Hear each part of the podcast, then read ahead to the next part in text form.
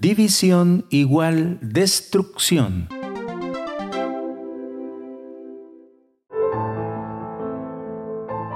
Evangelio según San Marcos, capítulo 3, versículo 23 al 26.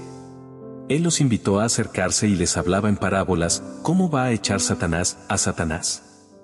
Un reino dividido internamente no puede subsistir, una familia dividida no puede subsistir. Si Satanás se revela contra sí mismo, para hacerse la guerra, no puede subsistir, está perdido. Palabra del Señor. Gloria y honor a ti, Señor Jesús. El Rincón de la Palabra. La división es la causa de muchos males entre los grupos humanos.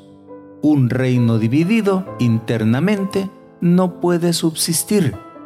Más aún, Jesús afirma que si Satanás se divide, tampoco triunfa. Si Satanás se levanta contra sí mismo y se divide, no puede subsistir, más bien va camino a su fin. No nos dejemos conducir por las intrigas que generan rompimiento entre las familias, al interior de las empresas, con los amigos y, por el contrario, busquemos la unión.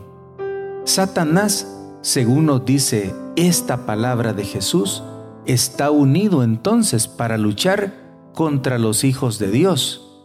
Esto no lo dice el texto de una manera directa, pero sí lo dice tácitamente, es decir, está implícito, está supuesto, se sobreentiende en el texto.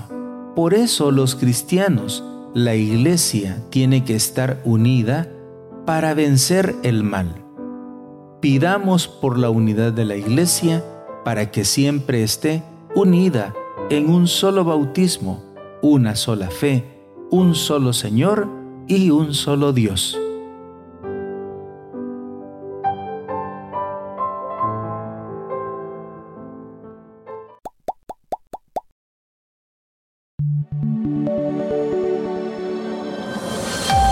Comunidad Católica Virtual.